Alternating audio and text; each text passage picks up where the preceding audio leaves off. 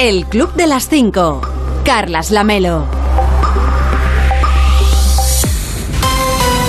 ¿Qué tal? Muy buenos días. Son las 5 de la mañana, son las 4 en Canarias. Ya es 7 de junio. Quedan 207 días para acabar 2022 y 54 para el próximo 1 de agosto, por si a usted le interesa el dato. Hoy va a salir el sol a las 7 y 31 en Ablitas, en la Ribera de Navarra, a las 6 y 34 en Monreal del Campo, en Teruel, y a las 6 y 44 en el Provencio, en la provincia de Cuenca. Y para entonces, para cuando salga el sol, ya les habremos contado que...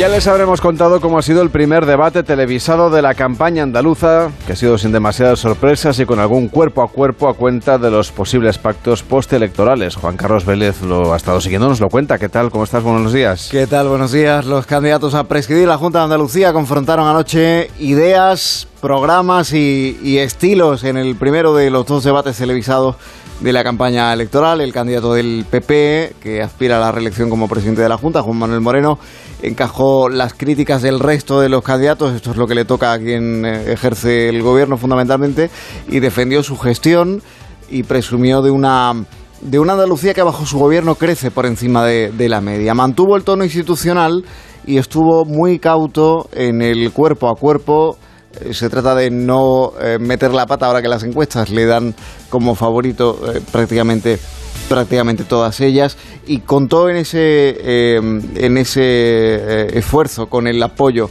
de Juan Marín de Ciudadanos el vicepresidente que defendió repetir el gobierno de coalición. El candidato del PSOE Juan Espadas aspirante a suceder y a destronar a Moreno Bonilla trató de subrayar la dependencia que el PP tiene de Vox eh, insistentemente durante el debate. Tanto Macarena Olona como Juan Manuel Moreno evitaron pronunciarse sobre un posible pacto postelectoral y uno de los momentos más tensos fue el cruce de acusaciones entre Olona y la candidata de Adelante Andalucía, de Teresa Rodríguez, que acusó a Vox de ser cómplice de la violencia machista. Inmaculada Nieto, la candidata de la coalición por Andalucía, llamó a la movilización del electorado de izquierdas contra las políticas del gobierno andaluz, políticas que calificó de fracasadas.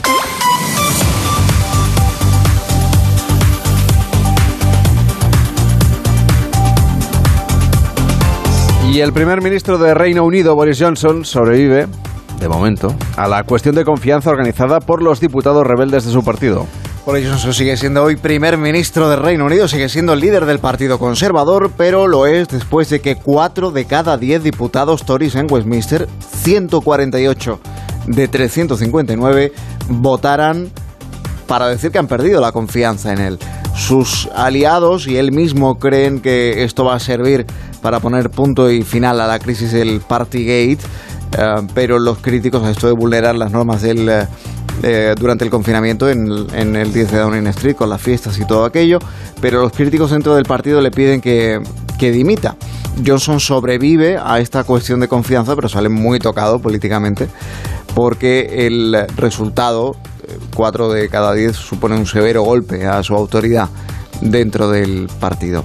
Bajo las normas actuales, no se puede volver a desafiar su liderazgo hasta dentro de un año. Sin embargo, las normas de funcionamiento interno del Partido Conservador siempre han sido eh, extraordinariamente flexibles cuando ha habido la necesidad de que así, de que ocurriera. Hay elecciones en dos circunscripciones electorales fuera del, del calendario, lo que se conoce como las by election, próximamente para reemplazar a dos diputados eh, dimitidos.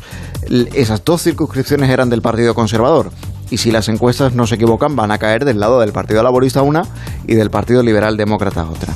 Si se confirma que Johnson no es un líder bajo cuyo mando el Partido Conservador pueda ganar elecciones, quedan todavía dos años para que haya elecciones generales.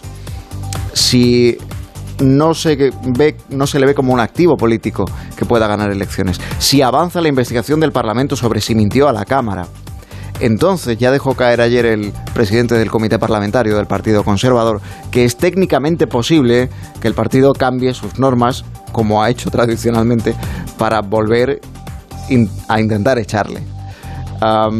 nadie cree que Johnson vaya a dimitir por iniciativa propia. como sí hicieron Margaret Thatcher en 1990, como sí hizo Theresa May en 2019, después de sobrevivir ellas también a sendas revueltas internas. Boris no parece que vaya a dimitir y parece que va a luchar, a seguir a mantener el pulso que, le van a mantener los, los rebeldes en el, en el partido. Es un personaje político muy, muy peculiar que ha forjado su trayectoria política a base de sobrevivir a lo que otros no lo hubieran, no lo hubieran hecho. Así que seguramente será interesante lo que viene, eh, el capítulo político que se abre ahora en, eh, en, el Reino Unido. Pues lo iremos contando aquí con Juan Carlos Vélez, que sabe mucho del Reino Unido. Cuídate mucho, feliz día. Un abrazo, chao. Hasta luego. De lunes a viernes a las 5 de la mañana, el Club de las 5. Onda Cero. Carlas Lamelo.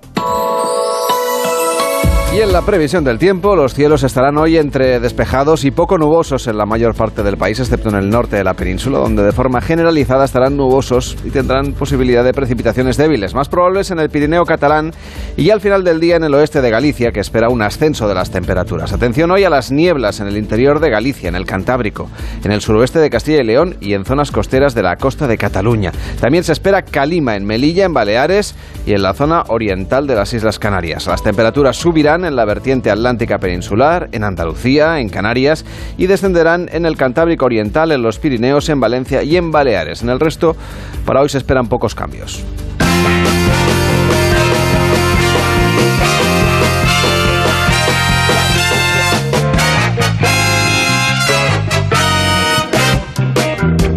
Estamos en el Club de las 5, de las 5 y 6, de las 4 y 6 en Canarias. Hola David Cervelló, Pillastre, ¿cómo estás?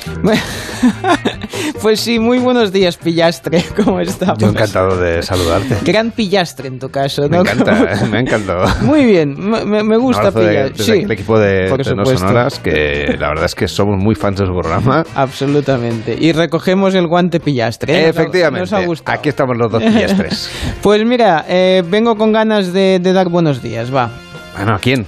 A unos nuevos superhéroes, en este caso unos... ¿Más superhéroes? Sí, pero unos seres que se van a jugar la vida para salvar a muchos. Y hablamos de ratas eh, heroicas, en este caso. Heroínas ratas que están siendo entrenadas para rescatar personas, pues, eh, en situaciones, por ejemplo, tras un terremoto para que puedan ahí eh, moverse entre los escombros, localizar a, a seres con vida y eh, poderlos localizar pues a través de unas mochilitas muy monas que llevan ellas. A ver, parecen dibujos animados, ¿no? Sí, sí, sí, o de una película. A ver, he visto alguna de estas de estas ratitas. A ver, son son a ver, te lo encuentras en un callejón y le das el móvil, le das el móvil, la cartera y tal. ¿eh? Son señores ratas, ¿eh?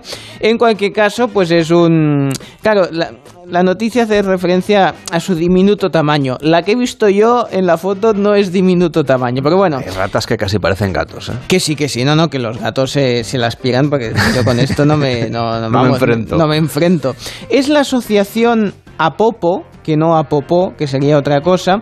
Eh, es la doctora Dana King la que lleva, bueno, pues la toda la, bueno, el, digamos el, adiestramiento, eso es, vale. el adiestramiento de, de, estos seres, es que al ser ratas, bueno, en fin, eh, ha, ha, hecho un, está entrenando un grupo de 170 ¿eh? que es un poco como si los encuentra quizá pueda contratarles, ¿eh? sí, un poco esto, ¿no? Y El bueno, equipo A pero de ratas. Es, efectivamente, Está efectivamente. Bien. Estos animales están en, en, en, proyecto pues de detección, ¿no? De, de, todas estas estas cosas, son capaces de incluso pues detectar pues ciertas enfermedades en, en ganado, por ejemplo, uh, detectar minas terrestres y ahora también pues saber localizar a posibles víctimas, ¿no? Tenemos, dice, todavía no hemos estado en una situación real, hemos hecho simulacro de escombros. Sí, bueno, a veces hay calles en las que directamente, pues esto se, se acumulan las cosas y dice, entrenaros aquí, eh, foguearos un poco, ¿no?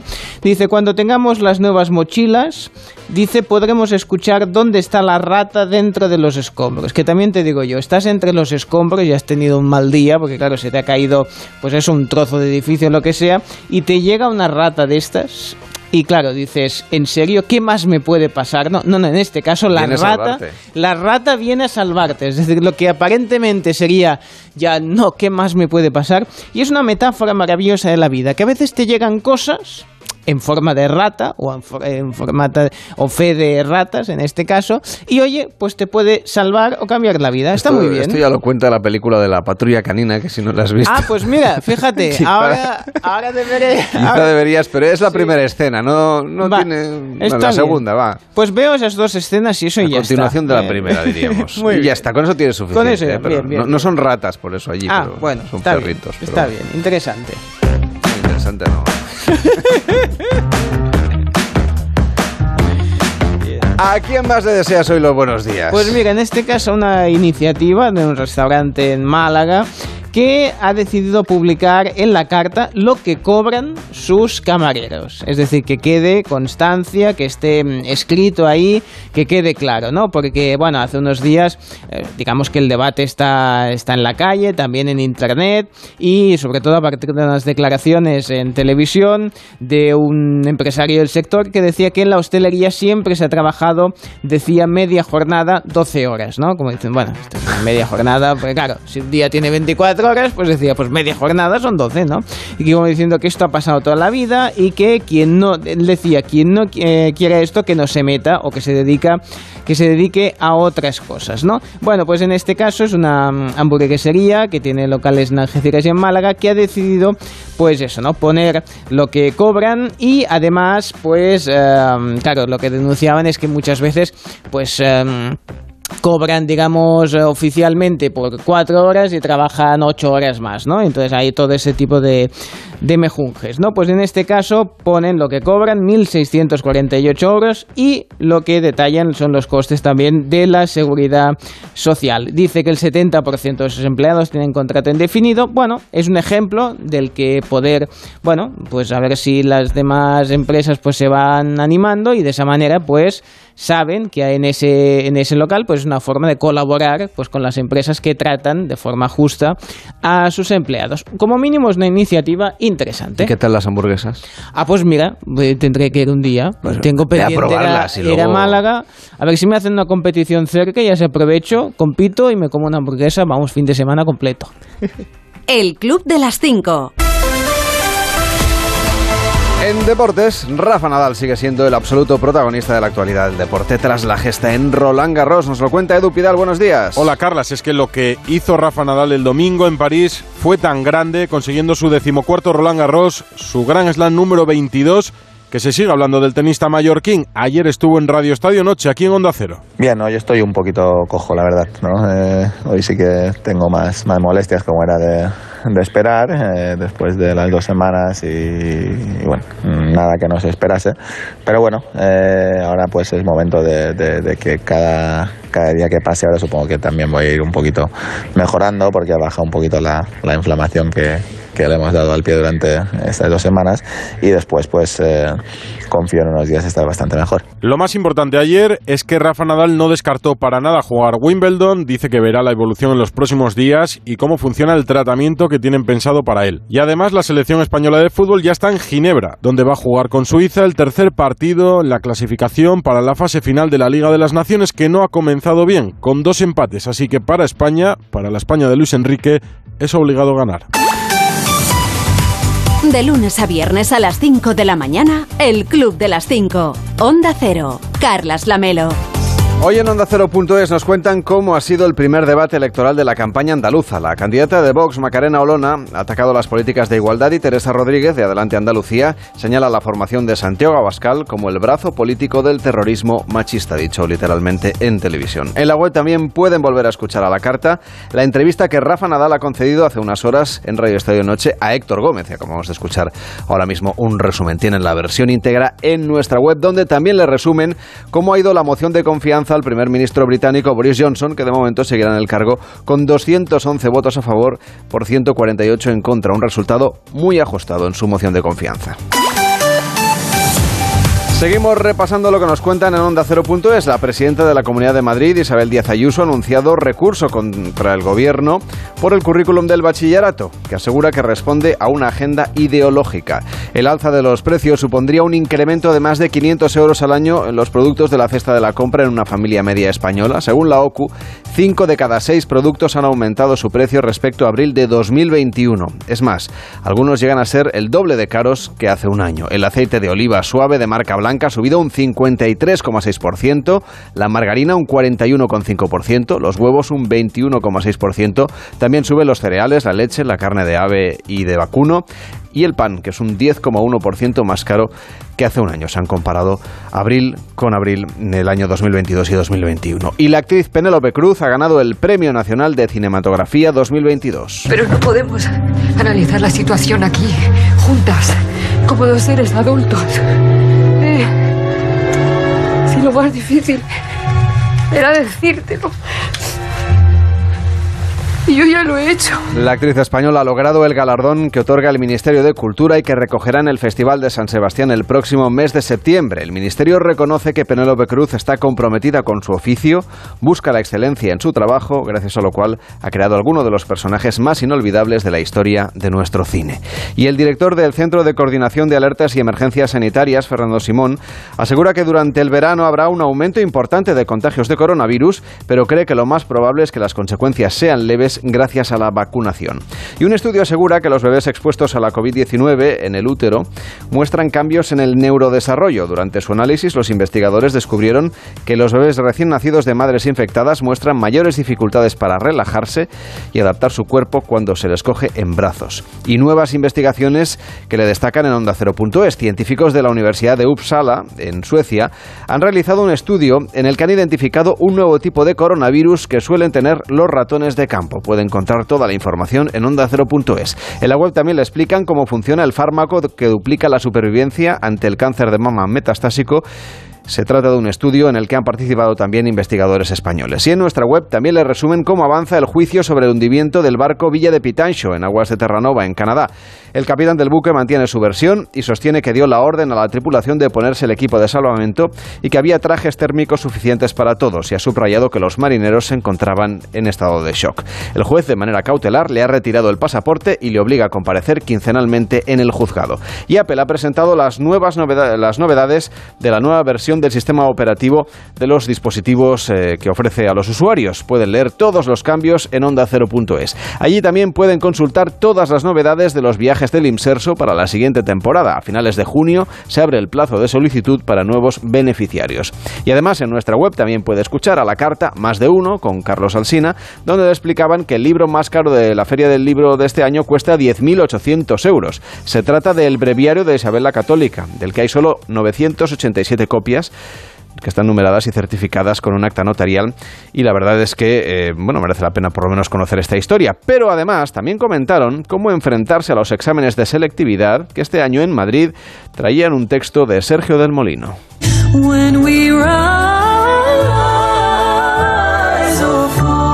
90 minutos para responder a las preguntas sobre un texto. 90 minutos. Estás en el examen de la EBAU, en el examen de la EBAU de Madrid, ¿eh? que hoy están los chavales ahí examinándose.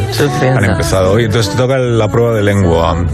Y ahí hay un texto eh, sobre... Eh, de un libro que se llama Lugares fuera de sitio, del año 2018, cuyo autor es Sergio del Molino. Te ponen ahí el texto y luego tienes que responder. Eh, un comentario de texto tienes que hacer del fragmento que has leído. Tienes que redactar un resumen de lo que, o sea, es como hacer a Sergio más conciso. ¿eh?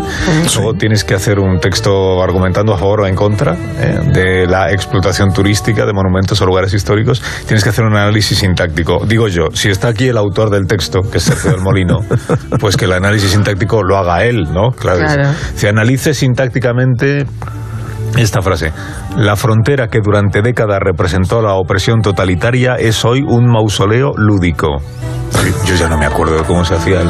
Yo tampoco, porque, ahora, porque ha cambiado mucho. La además, frontera de sí, ahora, seguro. Ah, ¿sí? ahora, ahora se hace Sí. de otra forma y lo Sí. llaman de otra forma. y, ya no se sí, sí. subrayan las palabras y se pone No, debajo no, lo no, que no, no, son, no, porque eso debe ser, debe ser totalitario y, y No, ah, lo han cambiado se por un sistema más democrático.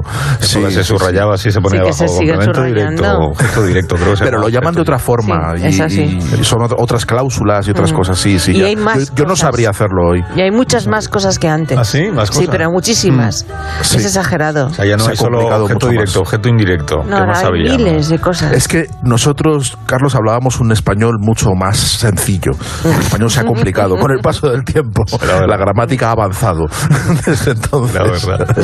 bueno, pues lo sentimos mucho por los bachilleres madrileños. Y yo también, yo también les acompaño en el sentimiento y, y espero que no me lo tengan en cuenta y que no y no quedar porque esto es Y que te odien para siempre, que lo sepas. Claro, es que, es, que eso Claro. es, un, es, es un honor eh, con, con reverso. puntos. Claro, y- Claro. Y, puedes quedar, y, lo- y luego a lo mejor dentro de 10 años ven un libro mío en una librería y se acuerdan, mira, este es el cabrón que me cayó. La, la. Bau. Exacto. O sea, sí, sí, sí. Sí, sí, no, así, queda, así queda. Yo, yo lo sé, lo sé y solo confío en la benevolencia de, de estos estupendos chavales que espero que no me lo tengan Claro. en cuenta y que es todo culpa de sus examinadores. Tampoco, yo No mía. que, que a nosotros en la selectividad también nos cayó analizar un texto de algún de alguien que igual hasta era de actualidad y yo Pero igual estaba muerto. yo no, recuerdo en absoluto no quién me me tocó ni Mm. de qué iba. De Porque maneras, no eres una persona rencorosa, Carlos. ¿Lo han elegido por una persona que- difícil? ¿Lo han elegido por complicado tu texto? Mm, Pues no, lo sé por qué lo han elegido, eso no, no tengo ni idea. Lo creo. No, no. Espero que no lo hayan elegido por, por. Sergio no es particularmente retorcido. No, es verdad. es No, verdad, no, al es. revés. al de, revés. de escribir, ¿no? Supongo que tendrá que ver también por, por porque se presta a la polémica, eso sí. Eso, Mm. pues, hay una parte Claro. del ejercicio que es argumentar a favor o en contra. Claro. Ahí sí que sí que es verdad que son fáciles mis textos ponerse en contra o a favor. Es argumente a favor o en contra de Sergio del Molino. No de lo que él, De su no existencia. de él mismo. Y en Julio en la Onda han entrevistado a los actores Álvaro Morte y Rodrigo Santoro, que encarnan a Fernando de Magallanes y a Juan Sebastián Elcano en la nueva serie que llegará a la televisión el próximo 10 de junio y que hoy se preestrena. Ese preestreno va a ir el rey Felipe VI. Rodrigo es Magallanes y Álvaro es eh, Elcano, claro. Sí. Vale. Eh, en la serie vemos cómo Magallanes pues le, le intenta vender la gesta a su rey, al rey de Portugal, pero no lo consigue, ¿no? Y por eso pues se va a la corte española, al rey Carlos I, que sí, que sí le compra la idea, ¿no? Yo imagino que habréis investigado los dos en, en los personajes de Magallanes y, de, y del Cano respectivamente, ¿no? Para hacer la, la serie. Claro, claro, haces, haces un proceso de investigación, lo que pasa es que luego sí que es verdad que, mm, que además que era una petición desde la producción, que nosotros que ellos querían hacer una versión de, de la historia, ¿no? Es una adaptación y, y hay, y hay una serie de licencias que, mm, que, que nos hemos tomado ya desde, pues, pues desde el propio guion, desde la dirección, desde el vestuario y por supuesto también desde el acting. Em, Vale. la construcción del personaje em, de- del Cano, la construcción del personaje de Magallanes, pues bueno, pues tú tienes una serie de datos y luego tú dices, bueno, pues yo con todo esto, mi opción a la hora de interpretarlo, con lo que me están pidiendo también de producción, es tirarlo por aquí o tirarlo por allá. Sí, también una historia que ha pasado en tres años, ¿no? Tenemos que contarla en, en seis episodios. Son seis episodios. Son seis final, episodios vale, de 40 vale, vale. minutos. Ujú. Sí, para mí también. eh, yo tuve mucho tiempo porque cuando me llegó este, esta, el guion eh, fue eh, justo en el principio de la pandemia. Ah. Entonces, el primer año ahí del, del confinamiento, yo estuve encerrado con mi esposa, mi hija y con el fantasma de Magallanes. Y con Magallanes. Sí, sí. Y claro, con el Cando también, y estudié mucho de la historia de, este, de, de los 1500, ¿no? De, de cómo estaba España, cómo Ujú. estaba Portugal, y bueno, cómo era el mundo en ese momento. Y también a la carta puede recuperar la Pacoteca, el espacio de cine, series y documentales vinculados con el deporte, con Paco Reyes en Radio Estadio Noche. La última entrega hablando del documental que Netflix ha estrenado sobre Anelka. Que sabéis que hubo muchas polé- polémicas con él eh, y todo fue a costa de, de la prensa. Él en este documental habla mucho de la prensa, de todo lo que decían sobre él y varios jugadores de su época. Pero más en Francia, que ¿no? Más en Francia que en España. Bueno, sí, bueno, él, estuvo jugando mucho tiempo en Inglaterra. Eh, fue Bolton, Chelsea, Arsenal, Liverpool, que estuvo un año en el Real Madrid, que ganó a Copa de Europa con aquel gol de cabeza eh, que todos recordamos. y el Olímpico. También. Y la gran, el gran, el gran momento más eh, complicado para Elka fue aquella polémica, no sé si acordáis, en el Mundial de Sudáfrica, donde en un descanso hizo un comentario a Rubén Domenech que eh, le culpó de que el equipo no estaba jugando bien, él se reveló, hizo le dijo unas palabras que no, no sentaron muy bien en la prensa porque dijeron mm. unas palabras que no eran tal las que él dijo. Entonces fue expulsado, los jugadores se pusieron a favor de él, eh, se renunciaron a entrenar durante un día y aquella historia fue una de las que más marcó a Nelka, que pues en este documental lo que hace es, pues eso, eh, eh, defenderse un poco de todas las cosas que él, es lo que más recalca, la prensa le hizo padecer y sufrir. Puede escucharlo a la carta siempre que usted quiera en onda 0.es y por supuesto en nuestra aplicación Sí, claro. Supongo que también se habrá actualizado para el nuevo sistema operativo de Apple. No sé si sabe usted de tecnología, señor Vidente, o no. No, yo de estas cosas no, no sé. Yo estaba escuchando con atención y pensaba, bueno, igual un año... ¿No sabe si ver la serie del Cano o el documental de Ana? Ah, el Cano siempre me ha gustado mucho más. Sí, yo soy mucho de los hermanos Cano, de Mecano y del Cano y de todos los... Sí, sí, sí, el pelo ya lo tengo un poco cano también. Lo que me preguntaba... ¿Y alguna cana al aire también? No, no. Bueno, no, porque yo soy un alma libre, eh, los, videntes... O sea, es un Sí, sí. Ah, ya nos dijo, es verdad, que ustedes no podían tener... No, tenemos... Son célibes. Sí, además estamos sol, sol, sí, sí, totalmente. yo lo que pensaba, digo, bueno, quién sabe si a lo mejor pues van a poner un texto mío, una predicción mía en, en el EBAU. Este. Seguro bueno, meditación. Claro, porque hay mucha gente que me ha dicho. Es decir, que yo tampoco me acuerdo de los textos que analicé en. Yo creo que uno era del diario El Mundo, pero no recuerdo quién lo escribía. Bueno, ya estaba el diario El Mundo en, en el siglo que. Yo no soy tan viejo, ¿eh? bueno, a ver, le cuento. Porque hay gente. Va usted a perdonar. No, que me ha dicho eh, que bueno, que a ver, que qué pasó con lo de Nadal, que, que si cómo es que no y estas cosas. Bueno, ya ha quedado claro y además algún oyente me lo ha recordado que lo que pasó es que yo visualicé lo que le iba a pasar al alemán de nombre difícil que jugaba contra Nadal, pero es que ni el propio Nadal, cuando era pequeño, sabía que le iba a gustar la tierra batida. Ya he visto eh, que mucha gente está poniendo eh, un sonido de cuando él era jovencito y le preguntaban eh, a, qué le gustaba jugar en el, esto del tenis a Rafaelcito en ese momento Nadal. La verdad es que a mí me gusta más pista cubierta o hierba o esto que jugar en tierra, aunque tierra tampoco no, también me gusta. ¿Hay algún jugador en especial al que quieras parecerte o al que hayas tomado como ídolo? Sí, yo creo que Carlos Moya es un gran jugador y me gustaría ser como él. ¿Y el torneo que preferirías ganar? Wimbledon, pero está muy difícil y hay que trabajar Imagínate si el propio Rafa Nadal no sabía que lo suyo iba a ser la tierra batida, como para que yo sepa eh, si estas cosas cómo van a ir. Eh, eh, todo es muy cambiante, a veces aciertas y a veces no. Bueno, lo que sí voy a acertar es cómo son las personas nacidas un 7 de junio, que es el día del animador. por si, bueno, pues si se animan no a tenerlo, o sea, no hacerlo. Esto no es cuando uno se pone, es lo que yo digo, sino cuando uno nace. ¿eh? O sea, estas características son del día que naces, no del día que están, bueno, pues haciendo eh, la alegría al cuerpo Macarena. Bien, en un día como hoy, han nacido cantantes y músicos como ya han hecho en el programa de antes, ya lo han explicado, eh, así que está muy bien. Pero los puntos fuertes de los nacidos en un día como hoy es que son divertidos, ocurrentes y son también encantadores. Los puntos débiles es que son poco fiables, Cuidado, eh, son poco fiables, distraídos e insensibles. Les voy a dejar con una meditación que dice lo siguiente. Los seres humanos son como flores delicadas y duraderas a la vez. El Club de las Cinco. Onda Cero, Carlas Lamelo.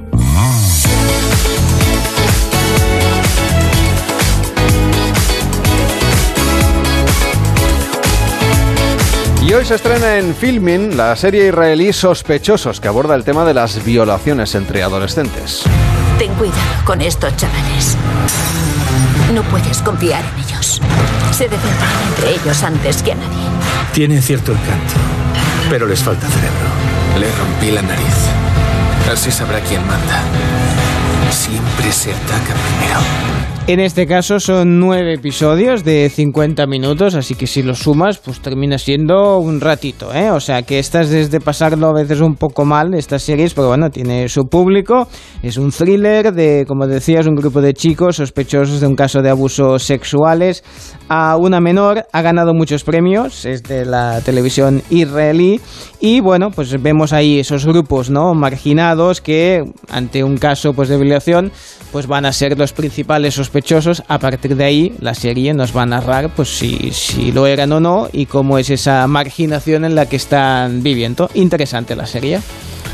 Pues gracias, Cervillo, por esta propuesta. Estoy repasando aquí el examen de selectividad que me cayó a mí. ¿eh? Ah, mira, fíjate. Eh, lo he recuperado, está en internet. ¿Ya había internet? Sí, ya había. sí había internet. El Club de las Cinco. Carlas Lamelo.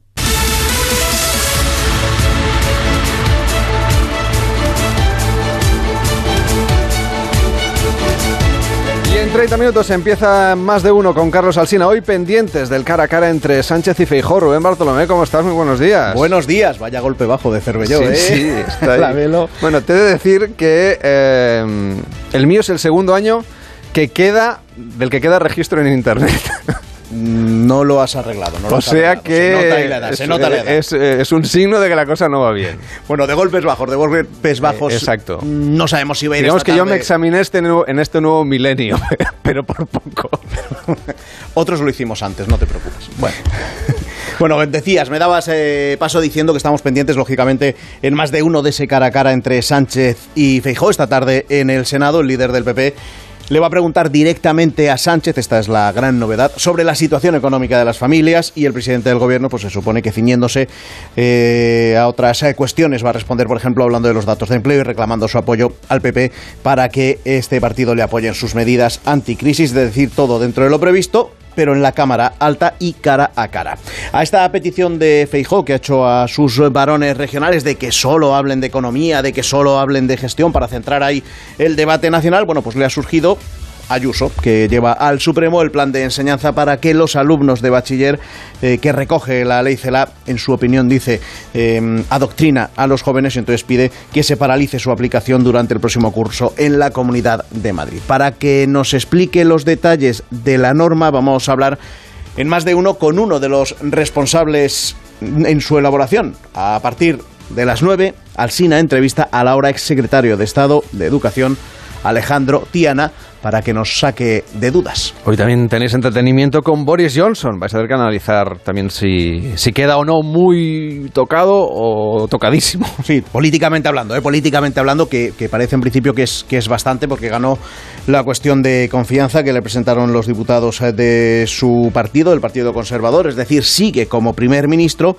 pero el número de Tories que tiene en contra es de 148 por 211 a favor, es decir, tiene mucha oposición interna. Para que te hagas una idea, su predecesora, Theresa May, tuvo menos oposición después del Brexit y con todo y con eso tuvo que dimitir semanas después, es decir, veremos el panorama que se le queda por delante a Boris Johnson. Pues también tendréis tiempo también de contarnos otras cosas, imagino, ¿no? En esta primera parte de más de uno siempre tenéis alguna historia curiosa que hace que nos quedemos enganchaditos a la radio. Pues mira, sí, para empezar el programa vamos a hablar de un ser vivo que apenas duerme, o mejor dicho, que incluso mientras duerme sigue haciendo su tarea. Dale ahí unas vueltecitas, nos lo va a contar Elena Bueno a partir de, las seis. A las seis y media, primera entrega semanal de la Beta Cultureta, con Zumer hablando de mapas que buscan no plasmar la realidad, sino conseguir engañar al resto de personas. En su repaso a la historia, Ferteal lo que nos cuenta es la importancia de este día para uno de los edificios que siguen siendo emblema de la ciudad de Madrid. A partir de las 7, el tiempo de Brasero, el comentario de Onega y la mirada a las noticias de hace un año con Juan Carlos Vélez. A las 7 y media, la Liga de las Temperaturas, antes de la España que madruga. A las 8, el examen horario al Sina. Y a las 8 y media, la tertulia hoy con Mate Rico, con Paco Maruenda y con Javier Caraballo. Yo ya tengo el delantal puesto Falta un rato, ¿eh? Muy bien. Pero así no me mancho si desayuno luego. Pero en realidad es porque quiero saber qué vamos a cocinar hoy en más de uno. Pues mira, a partir de las 10 con nuestros cocinillas, delantal puesto y todo, Leo Harlen y David de Jorge, nos van a enseñar más cosas sobre el tiburón vitamínico. Tiburón vitamínico. ¿Cómo te has quedado? ¿Cómo te has quedado? Hoy vamos a conocer sus secretos. Primero sobre el animal en sí cómo se pesca, después ya pasamos a la cocina para que el chef Juan Lu Fernández nos cuente las mejores formas de cocinarlo. En tollos, que es como se hace en Canarias, desecado, en guisos o en adobo, porque este es un plato muy popular en Andalucía, aunque quizá tú y el resto también le conozca más a este pez con su otro nombre. Hoy en más de uno aprendemos a cocinar cazón. Ah, qué rico. Tenía qué truco, tenía truco, rico. tenía truco. Bueno, a partir de las, de las 11 Me vas a tenemos- permitir que es lo que he echado de menos de no ir al Rocío este año con Onda Cero. Te digo una cosa, también, lo- también se permite hacer en casa, ¿eh? Sí, sí, sí, tienes razón. Desde hace unos días. No sabe igual, no sabe igual. Eso sí es verdad. ¿eh? El polvo del camino le da le da un no sé qué. Un no sé qué, qué, qué sé yo. Mira, pues para que le sigas dando vueltas, voy a seguir con el programa. Tú allá lo tuyo, no te preocupes, que es son cosas de la edad. A partir de las 11 tenemos tertulia de, de médicos para hablar, entre otras muchas cosas, del MIR o de los MIR. Además, en la historia de con Javier Cancho hablamos del gas mostaza y su relación con el tratamiento contra el cáncer. Y ya después del mediodía, José Mitabuada poniendo el broche al programa de hoy de más de uno. Oye, que estaba sorbiendo el café, que casi me matas. no te metas conmigo. No, pero es que hubiera llenado a, Cervello de café. Es que vamos a ver, de la mañana. mm, uno está como está y tú hoy estás Yo estoy ya mayor. maya- ya estoy mayor, estoy Hoy estás mayor. mayor. Estoy mayor. ¿Qué le ¿Sabes el, día, a hacer? sabes el día que es, ¿no? Hoy no te equivocas. Oye, no, lo tengo aquí delante, ¿eh? Uy, los días, Cervello lo sabe perfectamente. Yo hasta abril no, no, no cambio de año. Pues... Cuando pongo la fecha de las cosas, le sigo poniendo el año anterior. En abril ya me he acostumbrado. Ya casi cuando hay que cambiar, ¿no? Y ya lo de los meses cuando... En fin. Cervello te lo puede contar. Sí. Pues mira, vamos a hacer una cosa. Mm, Que no me lo cuente solo a mí, que lo cuente a la audiencia. Vamos a meternos hoy. Muy con- sencillo. con los guiones y los audios llevan fechas y yo siempre las pongo mal. Y tú no sabes la, la fecha. Y el técnico se vuelve loco buscando las cosas. Pues hombre, hay que facilitar el trabajo. Eso además de, de guardarlo en, al- en alguno de los múltiples programas en los que, en los que trabajo. Veo que facilitas mucho la labor. a No, tu no, yo se lo pongo dificilísimo. Estoy mayor, pero ya desde pequeño. Bueno, lo importante es llevarlo con humor. Sí. Y si no, ya te llevaremos a algún otro lado. Sí, darle comer a las palomas. Bueno, cuídate mucho. Un, abrazo. hasta luego. Chao.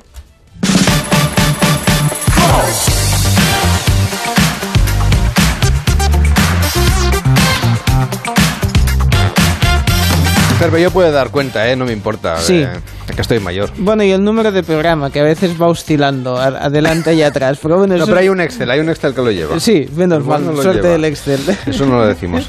Y en la televisión, Rafa Nadal, que sigue siendo también el protagonista. Sí, sí, sí, porque sí. evidentemente no es para menos. Está de turné, ¿eh? sale por todos los programas y también con Susana Griso, que le hacía muchísima ilusión porque ella es muy fan reconocida de Rafa Nadal. se va a plantear ahora sí dejarlo. Bueno, hasta ahora no ha habido lesión que te tumbe. ¿Esas ideas rondan por tu cabeza? ¿Cómo encajas esa especulación que hay siempre, eh, bueno, pues alrededor de tu veteranía?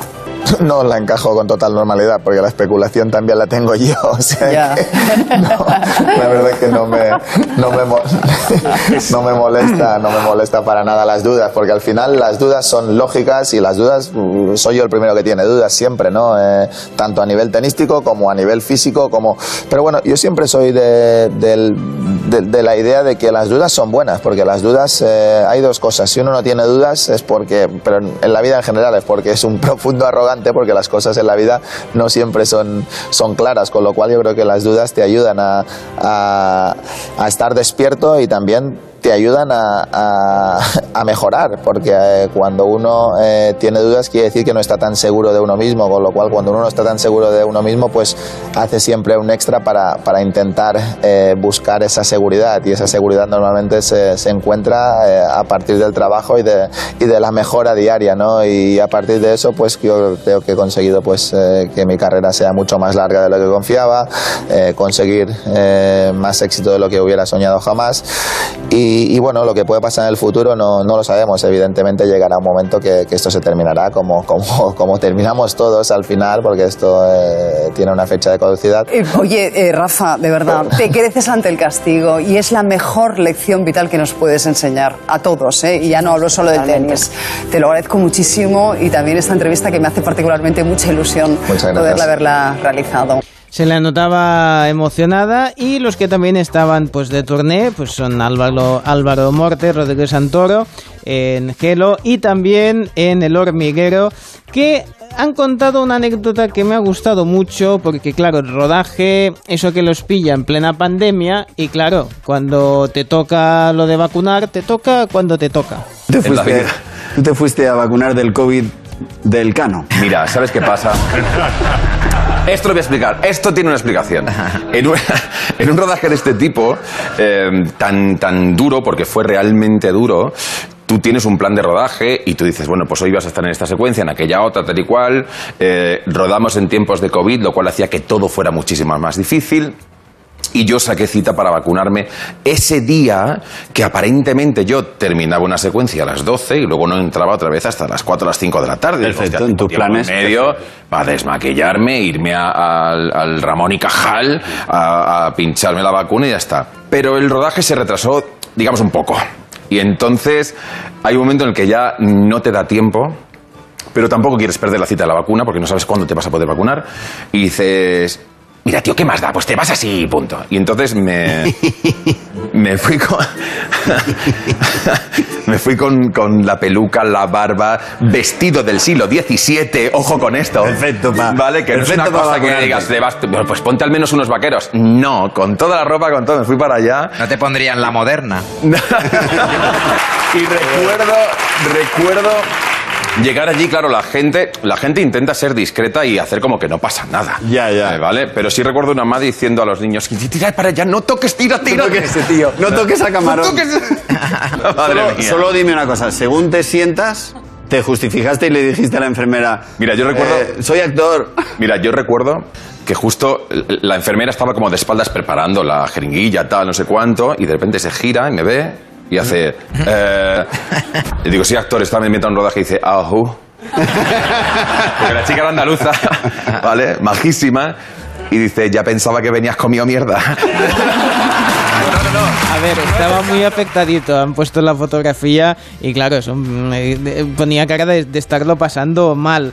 Por cierto, Mercedes Milá entrevistó a Vargas Llosa en Milá versus Milá en Movistar Plus para analizar una de las aficiones del escritor. ¿Y a ti qué te pasa con los hipopótamos? Sí, los hipopótamos es una yo tengo una magnífica colección de hipopótamos magnífica sabes ¿Pero por qué el hipopótamo? ¿Qué- ¿Por qué te gusta Pues- el hipopótamo? el hipopótamo porque es un animal que a diferencia del resto de los animales hace el amor hace el amor el hipopótamo hace el amor come y se divierte haciendo el amor es el animal más sensual que existe Ya. es, es muy divertido ver a los hipopótamos ¿Pero qué me estás contando? Los, los hipopótamos son gentes felices, son animales felices, son animales que comen y que hacen el amor. Y simplemente. ¿Pero tú lo has visto en un zoo? ¿O dónde no, lo has no, no, visto? no. Yo he visto en el África. Yo he visto en el África. O sea, están eh, en todo el día, distintos- dale que te pego, y comiendo al mismo tiempo. Bueno, comiendo al mismo tiempo y haciendo el amor. Y además hacen el amor de una manera ruidosa y espectacular. Pues Porque nada. son ruidosos en un general, ¿eh? Sí. muy grande, ¿no? Es una muy grande, sí, sí. el los hipopótamos, a, a mí me contaron en Sí. Kenia que son los animales que más personas matan en África. Pues mucho Al año, cuidado. más que los leones o que cualquier otra fiera. Pues mucho cuidado Son con el hipopótamo, ¿eh? Bastante agresivos si les tocas a las... No, no, si les tocan ya he visto. No, a las, Ah, eh, bien, a las crías. Ah, sí, sí, no, no. Yo mm, a distancia. No, lo demás no lo sé, pero era por las crías. Interesante, interesante.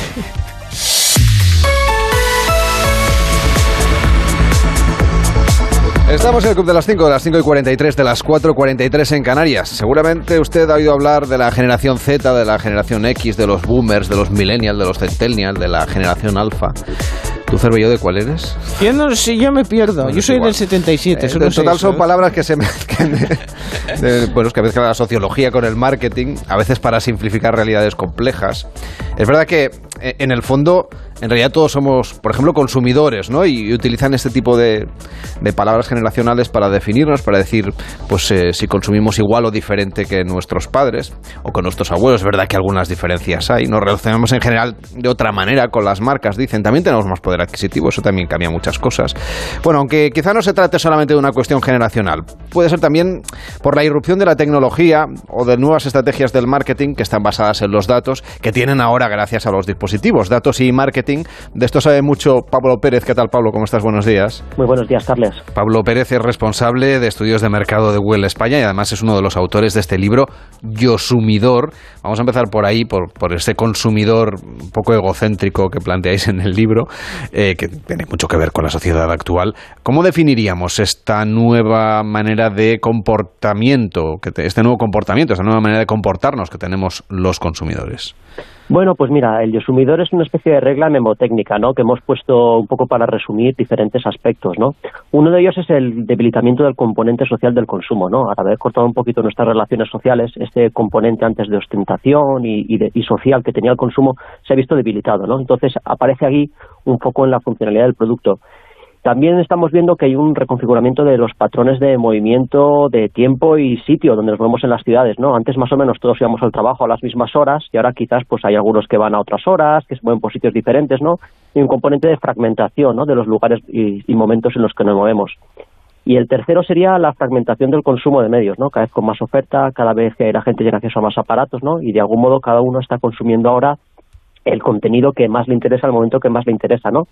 No sé si egocentrismo sería la palabra, ¿eh? yo hablaría más aquí de, individualización extrema de todos estos componentes. Pero sorprende un poco que lo que dices que la ostentación ya no es tan importante cuando justamente ahora mucha gente cuando compra algo lo primero que hace es hacerse una fotografía y colgarla en las redes sociales, por ejemplo. Es cierto, es cierto, pero fijaos que es una ostentación que tampoco que es desde la individualidad, ¿no? Es desde el confort de estar en casa y quizás con cierto anonimato, ¿no? pero este momento de los centros eh, comerciales donde íbamos, paseábamos con las bolsas y todo, pues, pues no acabado de recuperarse eh, los niveles que teníamos antes pre-pandemia. Pero sí que es cierto que lo que dices es paradójico, ¿eh? eh no lo que comentas. lo que pasa que sería diferente, ¿no? En cierto modo, no no es tan social, en cierto modo es más individual, ¿no? Es desde es desde, desde mi casa, en mi móvil, ¿no? Que comparto estas cosas. O sea que nos hemos vuelto más caseros.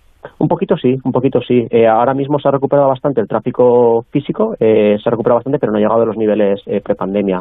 Dependiendo del lugar y del sitio, pero estaríamos pues en caídas del 10-20% de tráfico en lugares eh, de ocio y en tiendas. Es verdad que hay muchas cosas que antes tenían un componente social y de bueno de quedar con otras personas, como por ejemplo ir al cine, que eso sí que bueno no digamos que ha desaparecido, pero está en momentos muy muy muy bajos tras la pandemia. Bueno, más, además, de, además de eso, que se ha ido recuperando bastante, pero no ha llegado a los niveles en los que estaba, pensemos también en la manera que disfrutamos de los productos y servicios, ¿no? Donde ahora queremos cosas que, que funcionen, ¿no? Antes a lo mejor nos vendían más un poco de, con este coche vas a poder proyectar cierta imagen o tal, o con este producto vas a proyectar cierta imagen de ti ante los demás, cuando en realidad lo que queremos ahora es que las cosas simplemente funcionen. Y fijaos la cantidad de, de marcas que están teniendo un éxito tremendísimo simplemente sin, sin, sin grandes componentes aspiracionales, sino simplemente funcionando. Pensad en Amazon, en las aplicaciones de delivery, en ese tipo de productos que, simplemente son empresas muy focalizadas en el servicio al cliente que simplemente funcionan. Hemos visto que hay algunos comportamientos que la pandemia multiplicó, por ejemplo, el consumo de, de vídeo verde top, es decir, de televisión eh, bajo demanda, como Netflix, etcétera, y que, y que luego se han ido corrigiendo. No sé si alguno de estos comportamientos estáis detectando que ya está otra vez volviendo a cambiar, no sé si hasta hacia la posición que había antes o hacia un nuevo paso, una nueva transformación. Bueno, eh, es cierto que el momento en el que estuvimos todos encerrados en casa hubo bastantes shocks tanto por parte de la oferta como por parte de la demanda, ¿no? Entonces, muchas de las cosas que vimos entonces no acabaron de ser reales simplemente pues porque la gente no tenía muchas opciones, ¿no? Te hablo, por ejemplo, del tema del crecimiento de e-commerce, que sigue creciendo muchísimo, pero claro, en un momento en que las tiendas físicas estaban cerradas, pues bueno, esto no, no, no, ocurre a día de hoy, ¿no? Donde la gente puede visitar libremente. Entonces estamos volviendo a una cosa que no era ni el blanco ni el negro, ¿no? No es ni todo digital ni todo físico, sino una cosa un poco más pues intermedia, ¿no? Donde los consumidores vuelven a tener opciones, aunque es cierto que el momento no va a ser nunca el anterior al de la prepandemia, ¿no? Porque los consumidores están mucho más formados digitalmente que antes y, digamos que son capaces de hacer eh, cosas que antes eran impensables. La pandemia no nos dejó hacer estudios de audiencia, los de la radio, no hubo estudio general de medios, pero vosotros sí que... Mm, sí que tenéis datos que aseguran que el crecimiento del podcast, por ejemplo, se sitúa en un 5% respecto a lo que había antes de la pandemia. Tampoco sabemos si esto es consecuencia del encierro o si ya el podcast estaba creciendo, como por ejemplo pasaba en Estados Unidos antes justamente del coronavirus. Bueno, muchas de estas cosas venían creciendo de antes. ¿eh? Si te fijas, eh, los estudios que estuvimos haciendo durante la pandemia aumentaron varios componentes individuales. Los podcasts, los podcasts, que es una actividad individual, también aumentó la lectura, aumentaron ciertas cosas que, que, que, venían un poquito de antes, ¿eh? venían un poquito antes. Sobre el tema de los podcasts lleva tiempo, ¿no? Ya se está empezando a medir en, el EGM, por ejemplo, y, venía de antes, lo que pasa que digamos que vemos un pico, un pico de, una subidita gracias a la, pandemia y después, bueno, un poquito a recuperar la senda, la senda anterior. Oye, y tú que trabajas con los datos de Google debes saber casi todo de la población en España. Eh, bueno, tampoco me dedico a ver lo que hace cada, cada usuario. No, no los usuarios, sino... De manera regalada. Exacto, pero eso es lo interesante, por ejemplo, para predecir, no sé, resultados electorales. Eh, a eso no me dedico exactamente, pero por ejemplo, no una herramienta que hemos hecho nosotros, pero Google tiene Google Trends que está disponible para el público en general y por ejemplo la OECD que pues, eh, pues, se, dedica a hacer unos estudios del Producto Interior Bruto en tiempo real. Sabes que el Producto Interior Bruto sale como con unos meses de retraso. Sin embargo, ellos han hecho un proyecto donde cogen datos de Google Trends y lo utilizan para estimar el Producto Interior Bruto a día de hoy. En esta semana puedes meterte en la OCDE y tienes ahí en la página web de cómo está el Producto Interior Bruto de España esta semana sin tener que esperar a que el gobierno lo publique dentro de un tiempo. Simplemente mirando la cantidad de gente que está buscando qué comprar, qué no comprar y las búsquedas en Google Trends. Es un proyecto interesante.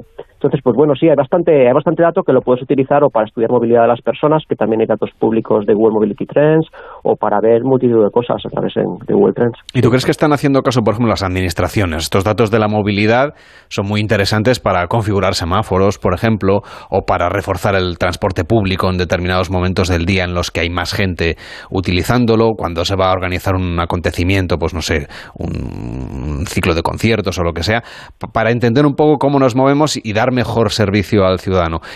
Vosotros tenéis los datos, algunos son públicos, otros los ofrecéis también, entiendo, de manera privada. ¿Os están, los están utilizando? Es decir, ¿se están usando o todavía son bastante... Es decir, cuesta implementar estas novedades pues ahí empiezas a pillarme un poco. ¿eh? Yo sé que los datos existen, que son datos, eh, digamos, que hay que tratar con extremo cuidado y que en algunos casos se estarán haciendo proyectos, pero pero no no no podría concretarte ¿eh? del mismo modo que también existen los datos de las operadoras de telefonía, ¿no? Mm. Que son datos que hay que tratar con un, con un cuidado exquisito, ¿no? Porque son son realmente privados. Pero yo entiendo que en determinados casos sí. Lo que pasa que no no soy experto en el tema. ¿eh? Oye, y la gente que ahora, por ejemplo, se ha animado a montar su propio negocio y piensa, bueno, pues ahora lo voy a hacer en internet, ¿no? A lo digital porque me ahorro pues un alquiler, me ahorro mm, determinados gastos que eran licencias, historias. Claro, eh, lo que necesitan es saber, pues eso, qué es lo que busca la gente, qué es lo que necesita y también cómo se comporta este nuevo consumidor. ¿Qué, qué cosas, por la investigación que habéis hecho, creéis vosotros que de alguna manera retratan mejor, además del individualismo del que hablabas, al consumidor del siglo XXI o las tendencias de consumo a las que nos estamos abonando los consumidores en los últimos tiempos? Pues mira, antes si pensás hace unos años, eh, pensamos en lo digital como un sitio casi al final de comparar precios y de buscar chollos, ¿no? Eh, realmente como muy, muy concreto. Ahora lo que estamos viendo es que esto ya ha dejado de ser así. Por un lado tenemos una economía digital donde los consumidores no solo están buscando los mejores precios o buscando el mejor producto en concreto, sino que buscan cosas más de inspiración, ideas para cenar, ideas para cocinar, ideas de productos que comprar, ¿no? Vemos comportamientos mucho más de descubrimiento, ¿eh? mientras que antes eran más, más concretos. ¿eh? La, cuando buscas los términos de ideas o los términos de diferencias entre, todo este tipo de, búsquedas en Google están subiendo desde hace bastante tiempo. Entonces tenemos una, un mundo digital mucho más rico y complejo que, que antes. Pero también eh, hay que pensar que lo mundo, el mundo digital también es una, una manera de llegar a explorar el mundo físico. Por ejemplo, las búsquedas de cerca de mí, restaurante cerca de mí, tienda cerca de mí, negocio cerca de mí. Todo esto lleva también muchísimo tiempo subiendo y, más fuerte desde la, de, la, de la pandemia. Entonces ya lo digital digamos que es una manera de explorar el mundo el mundo físico. Entonces, bueno, esta sería la tendencia, que al final es, es, es parte de nuestras vidas tanto en la inspiración como en lo concreto, tanto en lo puramente físico como en lo puramente digital. Una de las cosas que explicáis en el libro es que la gente está encantada con el teletrabajo por muchos motivos. En primer lugar, porque les da mayor comodidad, etcétera. El último de los valores es que conoce un poquito más y tiene más tiempo de estar en su barrio, en su entorno. Que a lo mejor mucha gente vive en una parte de una ciudad, por ejemplo, pero casi nunca está allí porque siempre está trabajando. Y cuando llega el tiempo de ocio, pues o sale de la ciudad o se va a otras partes, sobre todo en, las zonas más residenciales, etcétera. Eh, ¿Te da la sensación de que esto también puede cambiar con lo que nos contabas justamente ahora, ¿no? que, que utilizamos Google y otras herramientas para conocer más lo que tenemos a nuestro alrededor, que quizá con esto del teletrabajo estamos redescubriendo el sitio en el que llevábamos tiempo viviendo? Pues sí, efectivamente, claro, esto es así. Eh, es cierto que, además muchos vamos a acabar volviendo al trabajo parcialmente o totalmente, ¿no? Porque no va a ser aquello de todos en casa, pero vamos a tener una realidad híbrida, ¿no? Donde va a haber bastante gente eh, volviendo de manera irregular a las oficinas, irregularmente desde casa, ¿no? Y, vamos a pasar más tiempo en otros sitios que antes no lo pasamos y además en unas horas en las que antes no los pasábamos. De algún modo, todo este mundo de la conveniencia, ¿no? Que al final venían a ser antes, pues no sé, tener tiendas de conveniencia cerca de los lugares de oficinas que cerraban muy tarde por la noche. Este mundo va a ser ahora diferente, ¿no? Va a ser ahora diferente que vamos a tener conveniencia pues en otros lugares y en otros momentos que pueden ser perfectamente en nuestro barrio y en otros horarios que no sean los, los habituales. Este libro se llama Yo Sumidor, gobernarse a sí mismo, gobernar a las marcas y lo firman entre otros Pablo Pérez junto con Andrea García y Felipe Romero. Gracias Pablo por acompañarnos y por explicarnos cómo consumimos o cómo vamos a consumir en los próximos tiempos. Que vaya bien, buenos días. Muy bien, buenos días. El Club de las 5. Carlas Lamelo. Y hoy en Deportes, la voz de Rafa Nadal narrando sus vivencias en Roland Garros, sus tratamientos médicos y sus planes de futuro. Nos lo cuenta Dupidal, buenos días. Hola Carlas, estuvo ayer en Radio Estadio Noche y el campeón de Roland Garros, el mejor tenista de la historia del tenis masculino, no se rinde, ni siquiera después de haber alcanzado un grande más. Ahora piensa en el siguiente, y es Wimbledon. Bueno, básicamente lo que tiene que cambiar es una. que es que el pie me duele menos. Si eso ocurre, ahí estaré si Dios quiere. bueno, sí, evidentemente, ¿no? Al final cuando ya se despertó ayer por la noche y pues de dos semanas con, al final, con no solo con el pie dormido, sino eh, apoyado por muchos analgésicos, eh, pues hace que, que, el efecto rebote sea importante, ¿no? Y, y hoy pues es, es el día hoy y mañana yo creo que son los días más complicados y después pues eh, empezará poquito a poco a mejorar si, si todo va bien. Explicaba Rafa Nadal en Onda Cero cómo se siente después de que haya jugado Roland Garros con el pie infiltrado, dormido, y qué ocurre cuando esos efectos pasan y ahora transcurren los días ya sin competición, pero también sin anestesia en el pie lesionado. En unos días sabremos cómo va el tratamiento que sigue y si podrá estar disponible para jugar el siguiente Grand Slam, que es Wimbledon en menos de un mes. En fútbol, la selección española está en Ginebra, juega el jueves frente a Suiza y tiene la obligación de ganar después de dos empates en los primeros dos partidos para la clasificación de la fase final de la Liga de las Naciones. Y en cuanto al Fútbol Club Barcelona, que tiene que arreglar su situación económica, vender activos, liberar masa salarial para poder hacer fichajes. De momento la porta esto no lo explica claramente y solo con nombres intenta ilusionar a sus aficionados, pero Guardiola ayer en Mallorca era bastante más claro que el presidente. No pueden fer grandes, grandes cosas y por tanto... No pueden hacer grandes cosas. Por tanto, tranquilidad. Hay momentos en la historia, momentos puntuales, en los que hay que aceptar que la situación es la que es. Hay que buscar un perfil más bajo y se solucionará más rápido. A partir de aquí, pensar en el próximo partido y no en grandes fichajes, porque la situación es la que es. La siguiente pregunta que tiene que hacerse el barcelonismo es, ¿merece la pena que el aporte hipoteque el club para los próximos años por el fichaje de Lewandowski?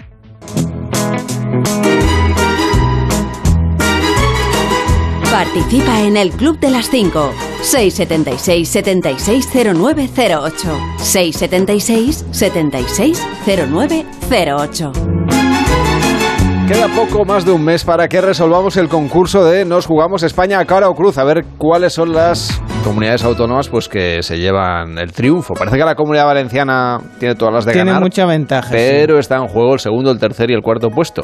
Así que puede apostar usted por la comunidad autónoma que desee en el 676 760908. Nos manda una nota de voz de WhatsApp y nos dice si quiere cara o cruz y para qué comunidad autónoma y de paso nos dice pues qué hace, que eso nos cuenta si quiere, qué hace mientras escucha el Club de las 5 aquí en Onda Cero. Notas de voz al 676 7 760908. El viernes nos jugamos España a cara o cruz. 676 760 908. Ahora Cervelló va, aunque dije que invitarías tú, ¿Sí? como ya me he tomado antes el café que casi me atraganto. Sí, sí, sí, sí, se ha ido por el otro Te invito lado. yo un café oh, para ti. qué bien, qué bien.